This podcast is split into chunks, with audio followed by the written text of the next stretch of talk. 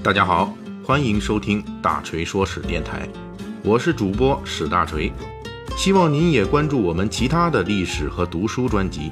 那里有更丰富的内容等着您。您也可以关注我的微信公众号“大锤说史”，在那里您可以伴着文字听我的声音。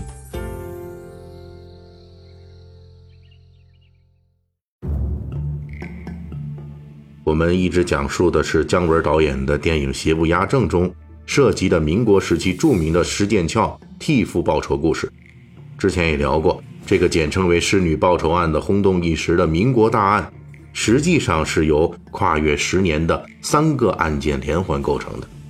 前两期我们已经讲述了前两案，也就是军阀伏杀案和侍女报仇案。本期咱们讲述这个侠女连环三案中的最后一个。侠女脱罪案。上回书大锤说到，施剑翘在天津居士林佛堂内三枪击毙过气军阀孙传芳，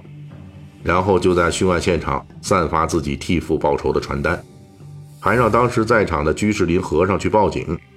他自己则停留在原地，直到警察赶来束手就擒。按照常理来说，施女报仇案到此就应该完了。仇人被枪杀了吗？但是并没有。围绕施剑翘该怎么处理，又引发了一连串令人意想不到的轩然大波，并最终构成了又一桩奇案——侠女脱罪案。起初，天津地方法院负责审理施剑翘刺杀孙传芳一案，孙传芳一方的律师认为，施剑翘蓄意谋杀孙传芳，应判处杀人罪，从重处罚。而施剑翘一方的律师则认为，施剑翘有自首行为，理由是施剑翘枪杀孙传芳之后，没有其他危害他人的行动，而且还让在场的和尚去报警，在当地警察赶来之后，也没有做任何抵抗，主动缴枪。天津地方法院最后综合考虑了几个方面的因素，施剑翘确实杀了孙传芳。但是，出发于替父报仇的传统孝道观念，跟一般性杀人狂魔有很大区别，同时也确实有自首情节，因此最后判处施剑翘有期徒刑十年。考察施剑翘行刺时期的国民实体法律，杀人犯最高可判处死刑，然后次一级可以是无期徒刑，最低档就是十年以上有期徒刑。从这个角度来说，天津地方法院的一审判决已经是比较从轻的判决了，但是天津地方法院的这个判决属于一审判决，原告、被告对这个结果都非常不满意。原告孙传芳那边认为判决过轻，而且要求施建翘一方必须承担孙传芳丧葬费等各类赔偿，而被告施建翘这边却认为判决过重。他们声称孙传芳就是一个国贼王八蛋，施剑翘干掉了这样一个人，属于为国除害。法庭没有考虑其正面意义，于是案件又被上诉至河北高等法院二审。就在刺杀案双方家属律师纠缠不清的时候，真正能够影响这桩案件走向的力量角逐开始了。起初，施剑翘在当时民国公众视野中。只是一个报私仇的妇女，当时的天津市公安局长就对记者说：“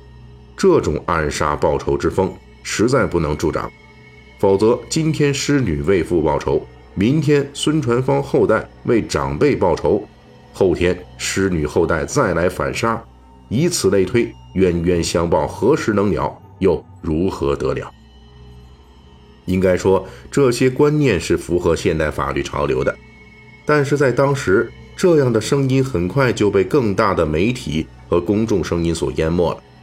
后来的历史学家在评论施女报仇案的社会参与时，干脆这样说：在当时大众媒体盛行的时代，施女复仇从一开始就成为了公众消费的对象。施剑翘在狱中多次接受记者采访，并举行新闻发布会，其表现完全不是此前公众所设想的。裹小脚的传统妇女形象，而是短发旗袍、端庄识礼、喜好读书的先进正面的女性形象。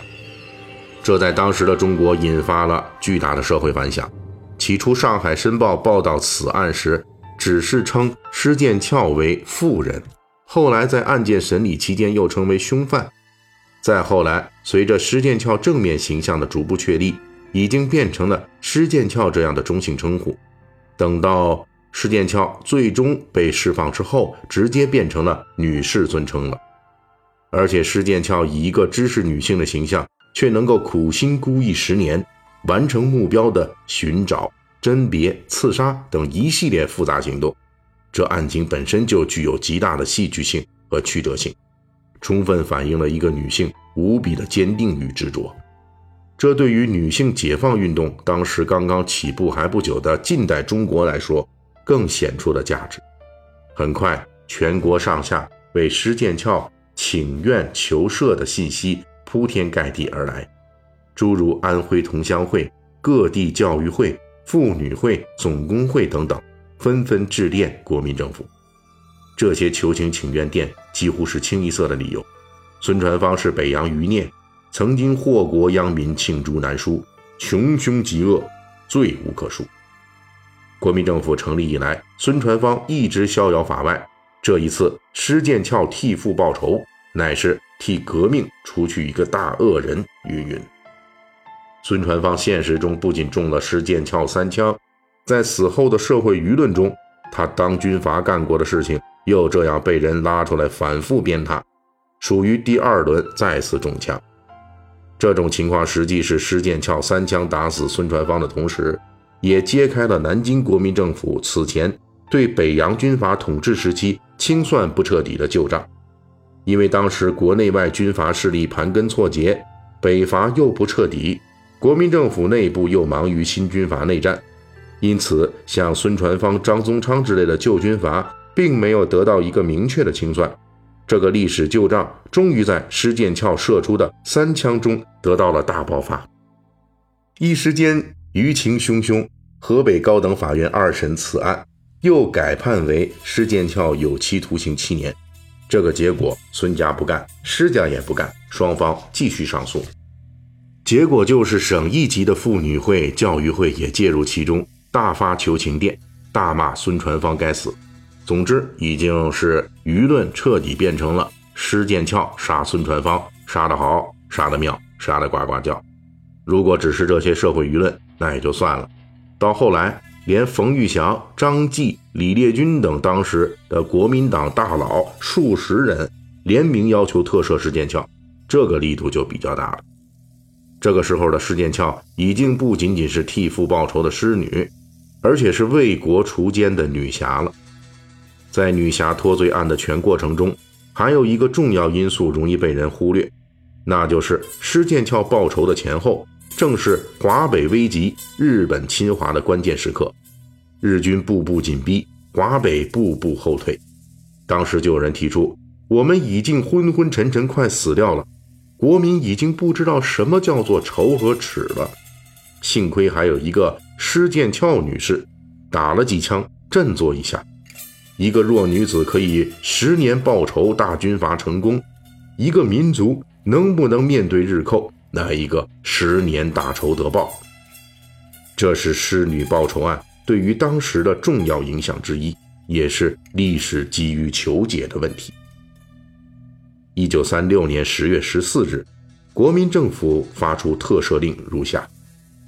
为施剑翘因其父施从斌过去为孙传芳所害，趁机行刺，以复复仇。事后坦白自陈，其志可哀，其情有可原。施剑翘原判处徒刑七年，免其执行，特予赦免。在监狱里不足一年的施剑翘出狱，侠女脱罪案至此结束。